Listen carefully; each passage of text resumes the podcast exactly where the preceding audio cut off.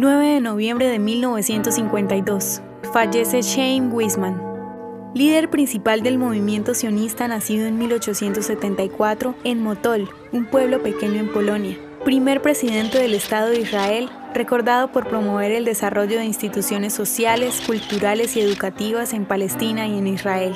Durante su juventud, Weizmann se mudó a Berlín para estudiar bioquímica. Durante sus estudios, se volvió parte de un creciente grupo de intelectuales sionistas. Luego de su graduación se mudó a Inglaterra para enseñar en la Universidad de Manchester. Trabajó en proyectos militares de investigación. Sus éxitos académicos le abrieron puertas para formar conexiones con líderes políticos británicos y abogar por la causa sionista que resultó en la Declaración de Balfour de 1917. Esta declaración fue un apoyo formal y público del gobierno británico durante la Primera Guerra Mundial a favor del establecimiento de un hogar nacional para el pueblo judío en la región de Palestina. ¿Te gustaría recibir estos audios en tu WhatsApp? Compartimos nuevos episodios todos los días.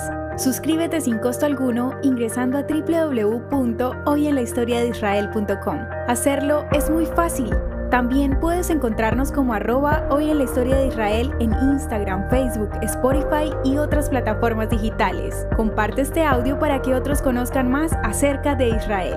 Este proyecto es realizado por Philos Project. El contenido original de Hoy en la Historia de Israel fue provisto por el Centro para la Educación sobre Israel.